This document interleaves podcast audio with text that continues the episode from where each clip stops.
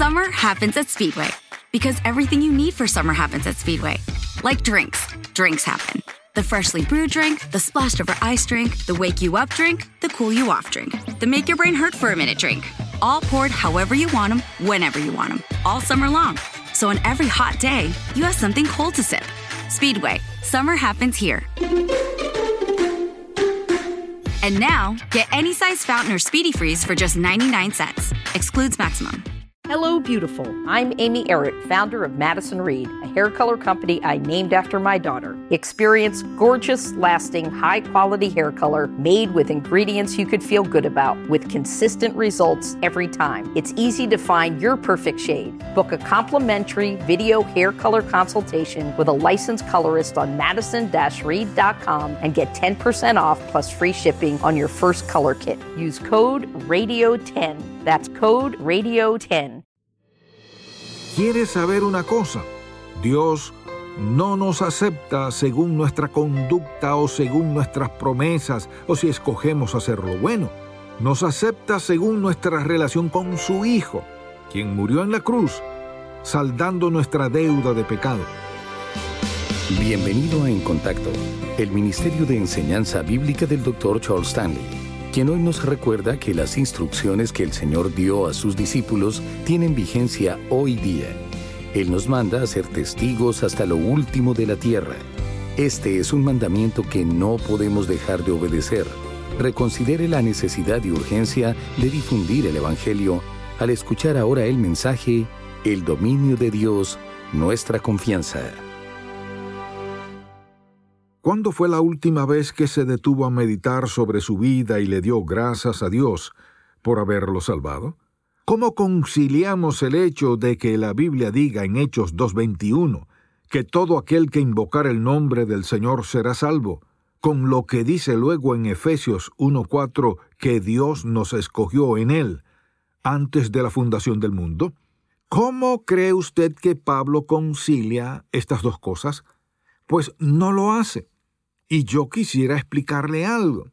He leído muchos libros de teología y sé lo que estos teólogos creen sobre la predestinación, la elección, la libre voluntad y todo lo demás. Y sabe una cosa, no hay un solo hombre en esta tierra que pueda decir, este es el significado exacto de eso. ¿Sabe por qué? Porque Dios mismo no tuvo a bien conciliar eso. ¿Por qué? Porque no tiene que hacerlo. Ahora bien, de vez en cuando alguien me dice, mire, yo de veras creo que Jesús me salvó, pero pedirme que crea en la seguridad eterna, que una vez que soy salvo, soy salvo para siempre, es algo que sencillamente no puedo creer. Pues la razón por la que no puede creerlo se debe probablemente al entendimiento de la Escritura. Y la segunda razón es porque usted se siente demasiado culpable al pensar si supiera las que he hecho desde que soy salvo.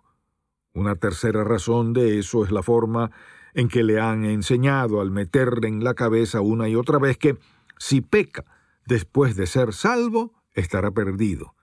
Usted tiene que rechazar el poder del Hijo de Dios para creer que puede ser salvo y luego perderse de nuevo si Dios el Padre nos salvó en la eternidad pasada, es decir, si escogió salvarnos antes de la fundación del mundo, y nos eligió en nuestra relación con Jesucristo, ¿cómo es eso de que ha escogido salvarme y que yo lo recibí como mi Salvador personal?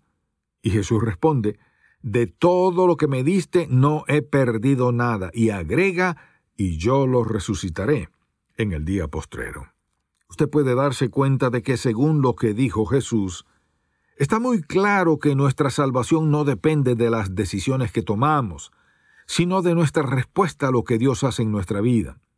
No existe ninguna persona como tal que pueda ser salva sin la intervención del Espíritu Santo. No la hay. No hay ni uno solo de nosotros que pueda atribuirse el más mínimo mérito de su salvación, porque eso es tarea de Dios.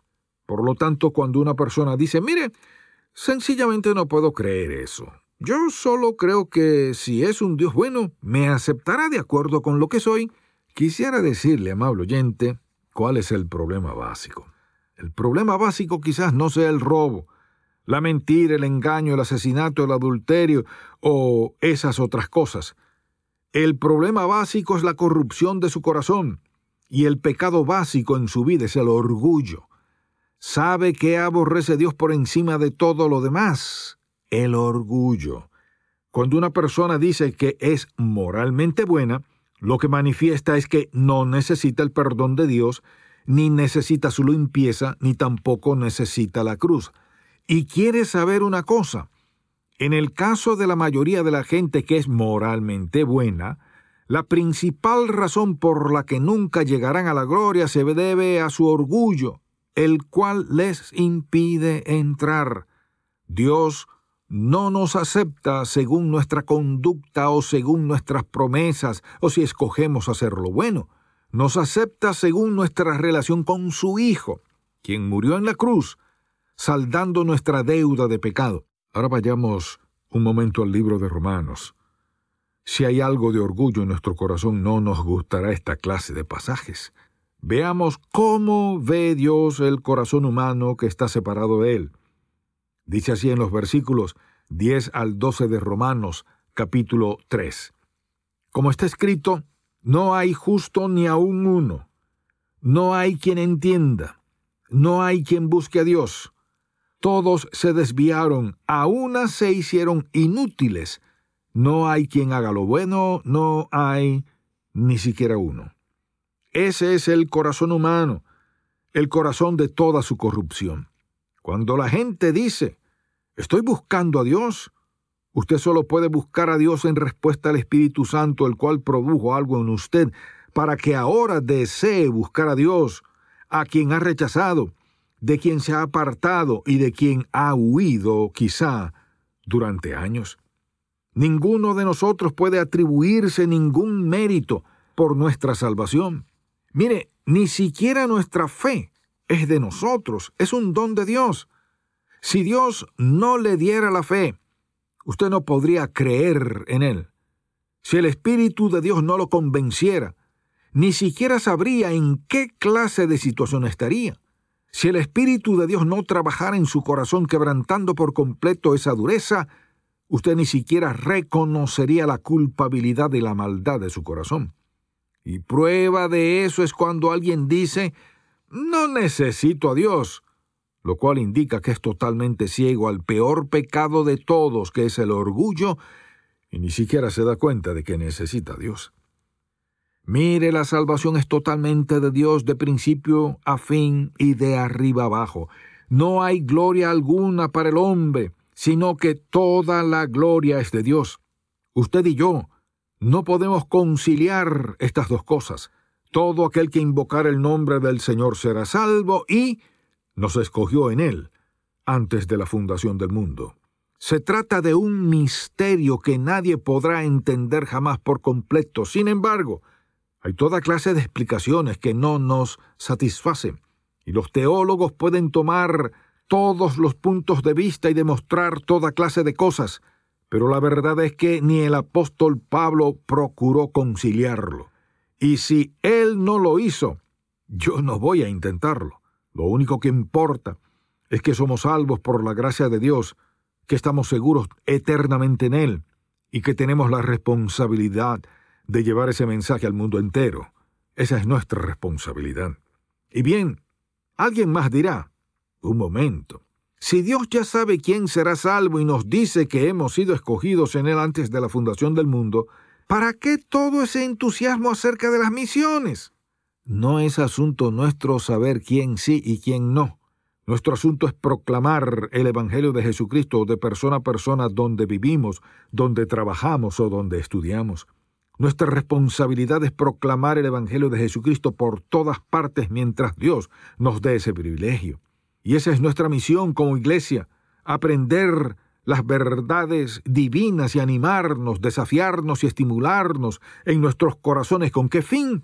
para estar preparados para entrar en un mundo de gente que está perdida y decirle, quisiera que sepa que necesita a Jesucristo como su Salvador personal, ya que Él murió por usted, y quisiera que sepa que tiene el privilegio maravilloso de convertirse en hijo de Dios de que sus pecados le son perdonados y de que puede librarse de la separación que está experimentando de la ira de Dios y de la muerte eterna con solo poner su fe en el Hijo del Dios viviente. Esa es nuestra responsabilidad y nuestro privilegio.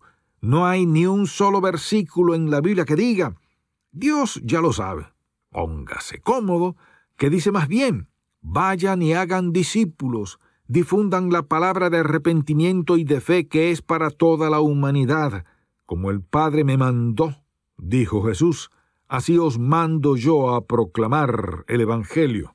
Y Pablo dijo, no me avergüenzo del Evangelio de Jesucristo, porque he aprendido que es poder de Dios para salvación a todo aquel que cree, ya sean judíos, griegos, gentiles o lo que sea. El Evangelio de Jesucristo es lo bastante poderoso para salvarlos a todos. Y bien, con todo eso en mente, hablemos acerca de algo más.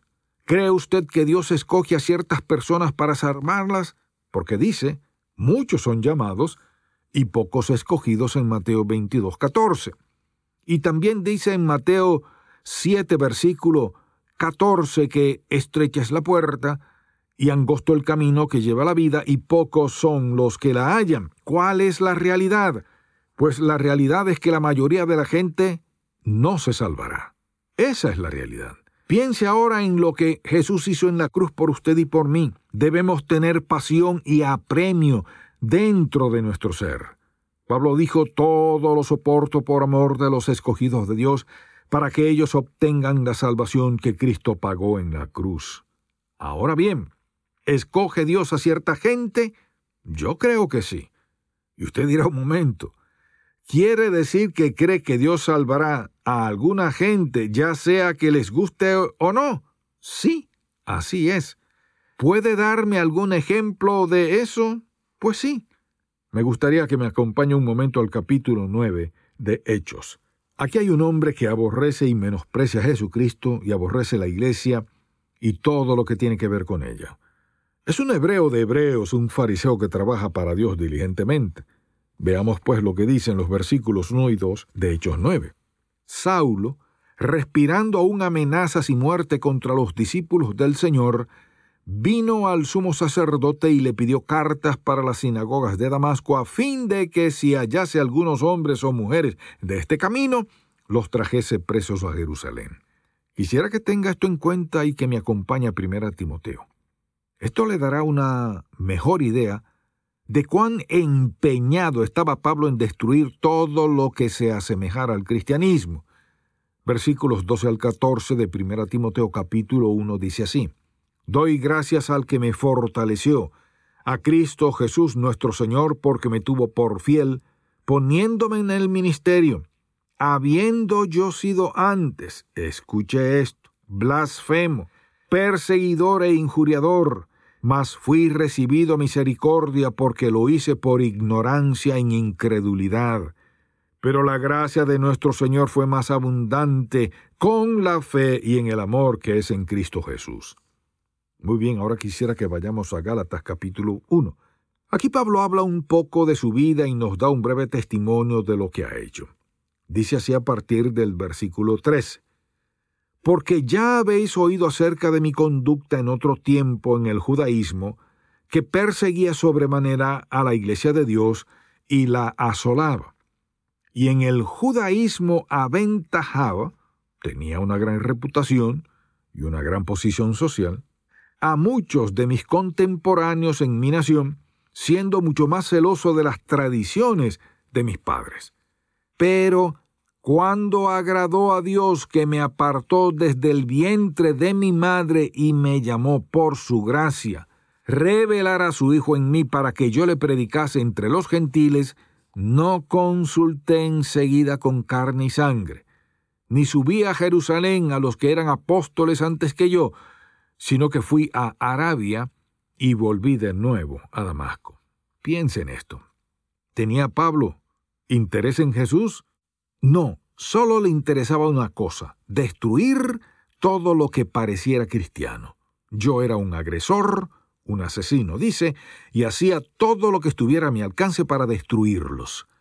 Y cuando se dirigía a Damasco, el sorprendente poder de Dios lo derribó en tierra, Y la respuesta de Pablo, sabiendo que algo maravilloso le había sucedido, ya que estaba ciego, fue, ¿quién eres, Señor? ¿Escogió Dios a este hombre? Claro que lo hizo. ¿Le preguntó si quería ser salvo? No. ¿Esperó hasta que se sintiera mejor en cuanto a los creyentes? Tampoco. Y lo único que el apóstol Pablo puede decir es lo que declaró, separado desde el vientre de mi madre para predicar el Evangelio. Esa fue la voluntad decretada por Dios para su vida, escogido en él antes de la fundación del mundo. Fue una tarea realizada por Dios. Esto es lo que quisiera que entienda, que Dios tiene el control absoluto. Lo único que usted y yo podemos hacer en cuanto a la salvación es arrodillarnos ante Dios Todopoderoso con toda humildad y darle las gracias y alabarlo por haber tendido su mano para salvarnos de nuestra maldad y de nuestra bajeza y según su misericordia, su gracia, su bondad y su amor, escribir nuestros nombres en el libro de la vida del Cordero y afianzarnos como hijos e hijas del Dios vivo, por siempre y para siempre jamás.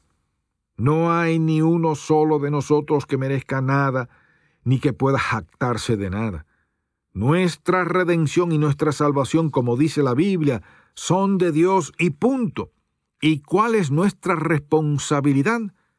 Llevar el mensaje de esperanza, de perdón, de gracia y de amor a tanta gente como sea posible, tan pronto como sea posible, tan claramente como sea posible, tan irrefutablemente como sea posible, y tan irresistiblemente como sea posible para que cuando lo escuchen, el Espíritu de Dios pueda ligarse a sus corazones y convencerlos de que ellos también pueden recibir el perdón de su pecado. Permítame ahora hacerle una pregunta. ¿Sabe usted sin sombra de duda en qué momento de su vida se dio cuenta de que estaba separado de Dios, que era pecador, y que el Espíritu Santo lo convenció de su pecado, y le hizo entender que Jesucristo había ido a la cruz a morir por todos sus pecados, y entonces usted puso su fe en Él como su Salvador y Señor, sabiendo que ya estaba perdonado y que ahora se dirigía al cielo? ¿Puede decir sincera y realmente, yo sé que eso sucedió? Mire, no puedo decirle la fecha o el día exacto, pero sé que sucedió y eso es lo que importa. Pero si usted no puede recordarlo, permítame preguntarle esto. ¿Qué hará acerca de su posición actual desde el punto de vista de Dios? Ahora bien, usted puede verse a sí mismo como una persona buena, decente, agradable, aceptable y honrada, pero recuerde esto, que aunque le parezca que es bueno desde el punto de vista de Dios, mientras no haya creído en Jesucristo como su Salvador y debido a su maldad y a su naturaleza corrupta, usted es culpable de pecado. Además está condenado al castigo de su pecado, el cual le ha esclavizado. Puede creer que es libre, pero hasta que cree en Jesús no lo será y estará alejado de Dios. Pero yo oro a Dios, dice usted. Pues eso no funcionará, amable oyente, hasta que acuda Jesús, el cual dice, nadie viene al Padre, sino por mí. Alejado de Dios y bajo su ira, así está usted, porque dice que la ira de Dios está sobre los incrédulos, así que Usted se dirige a la muerte eterna, lo cual significa la separación eterna de Dios por siempre y para siempre. Jamás podrá cumplir el propósito de Dios y su plan para su vida porque rechazó su camino. Y esa no es mi opinión ni mi interpretación. Está tan claro en la Biblia que si usted la leyera, tendría que estar de acuerdo conmigo porque dice, aquellos que creen tienen salvación, pero la ira de Dios está sobre aquellos que no creen. Y usted dirá, mire, yo creo en Jesús, pero ¿cómo es su fe en Él? Porque creer en Jesús según el Nuevo Testamento significa que usted cree en el testimonio de la Escritura y que lo que dice sobre Jesucristo es cierto, y de acuerdo con eso le entrega su vida y pone su fe en Él como su Salvador personal. Eso es lo que significa creer en Jesús no tener algún sentimiento conmovedor o romántico en cuanto a él. Puede ser que usted tenga imágenes de él y que las haya besado o que haya pasado por toda clase de rituales con respecto a Jesús, pero amable oyente, hasta que esté dispuesto a pedirle al Señor Jesucristo que le perdone sus pecados y a reconocer que murió en la cruz por su persona y ahora lo recibe como su única esperanza de salvación, usted estará perdido. Mire, dice usted, usted no sabe lo que yo he hecho en la vida. Déjeme preguntarle esto. ¿Ha intentado destruir la iglesia, perseguirla y asesinarla? ¿Ha intentado hacer las mismas cosas que el apóstol Pablo hizo? No, no lo ha intentado. Y sabe una cosa, Dios no le pidió nada. Tan solo lo derribó y le dijo, te he escogido y voy a hacer de ti un instrumento escogido. ¿Y qué le dijo luego a Ananías? Quiero que vayas a ver a este hombre, un instrumento escogido. Escogido desde antes de la fundación del mundo, desde el vientre de su madre para predicar el Evangelio y para darnos la explicación más asombrosa de la verdad que jamás hayamos leído.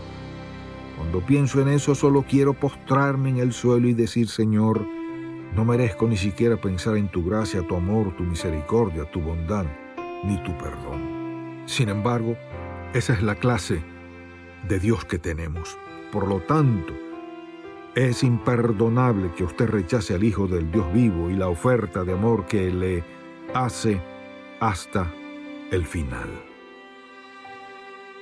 Gracias por escuchar En Contacto, el Ministerio de Enseñanza Bíblica del Dr. Charles Stanley. Algunos miden su éxito por las riquezas que han acumulado, otros por su prestigio. Pero, ¿cuál es la definición bíblica del éxito? Escuche más acerca de este tema en la edición para hoy de Un Momento con Charles Stanley si desea adquirir el mensaje de hoy, El dominio de Dios, nuestra confianza, el cual forma parte de la serie El dominio de Dios, nuestra confianza, llámenos al 1-800-303-0033 dentro de los Estados Unidos y Puerto Rico o visite encontacto.org. Jesucristo, al revelarse como el Mesías, proclamó que había venido al mundo para hacernos libres. Cuando aceptamos a Jesucristo como nuestro Salvador, las cadenas que nos ataban se rompen y somos verdaderamente libres. Acompáñenos en nuestro estudio de un año, Libertad en Cristo, y disfrute de la vida abundante para la cual Jesucristo vino a liberarnos. Para más información, visite en contacto.org diagonal libertad. A pesar de que la vida pueda dar giros inesperados, Dios le creó para desempeñar un papel importante en su reino. Quizá no se haya dado cuenta de lo mucho que Dios desea trabajar en usted y usarle para impactar a otros. El propósito de Dios para su vida. El devocional más reciente del Dr. Charles Stanley. Disponible por encontacto.org diagonal libros. ¿Diría usted que es exitoso? ¿Estaría Dios de acuerdo con usted? Veamos la verdadera definición del éxito en la edición para hoy de Un Momento con Charles Stanley. Para mucha gente tener éxito quiere decir tener popularidad, prestigio, riquezas. Pero en verdad, ¿qué significa tener éxito? El verdadero significado de éxito es descubrir la voluntad de Dios y caminar obedientemente en esa voluntad por fe, creciendo en una relación personal con Él. Eso es lo más importante de todo. Después de eso, lo que Dios pueda proveernos, enviarnos o restringirnos es solo parte de su voluntad en nuestro caminar. Mire, hay personas que tienen todo el dinero del mundo, todo el prestigio, toda la fama y sin embargo son absolutamente miserables. No tienen una buena relación con nadie, viven solitarios y amargados. En cambio, por otro lado, hay personas que no tienen nada de riquezas, pero tienen una impresionante, tranquila y estrecha relación con Jesucristo. Amable oyente, hay muchas personas que tienen todo y desearían cambiar su todo por la paz y la tranquilidad de las personas que no tienen nada, porque a los que tienen mucho muy a menudo Dios tiene que quitarles todo para que lleguen a necesitarlo y buscarlo.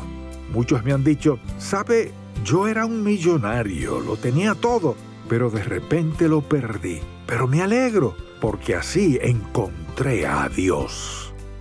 Si el mensaje de hoy ha impactado su vida, visite encontacto.org y aprenda más de las enseñanzas del Dr. Stanley. Mañana el Dr. Stanley nos trae otro mensaje de la serie El Rey Venidero, estudio sobre Apocalipsis, y nos enseña acerca de la gran tribulación. Espero que pueda sintonizarnos para más de En Contacto, el Ministerio de Enseñanza Bíblica del Dr. Charles Stanley.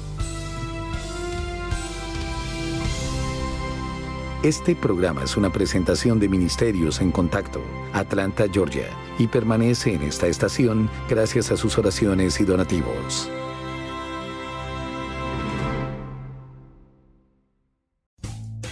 Rumkey is hiring CDL drivers age 19 and up, and drivers are paid based on experience. Rumkey CDL drivers earn $1,000 to $1,300 per week and more than $10,000 in bonuses possible in their first year. Rumkey drivers are home daily, work in a recession resistant industry, receive great benefits and performance incentives. Start a lucrative career and apply now at rumkeycareers.com. Equal opportunity employer restrictions apply. Es más importante que tu familia, así que ¿no se merecen lo mejor? Egglands Best te brinda un mejor sabor y nutrición. En comparación con los huevos ordinarios, Egglands Best te ofrece 10 veces más vitamina E, 25% menos de grasa saturada y 6 veces más vitamina D, junto con ese sabor delicioso y fresco de granja que a ti y a tu familia les encanta. Todos queremos lo mejor para nuestras familias, entonces, ¿por qué no los mejores huevos? Porque la manera en que tú cuidas a tu familia no tiene nada de ordinario, solo Egglands Best. Mejor sabor, mejor nutrición, mejores huevos.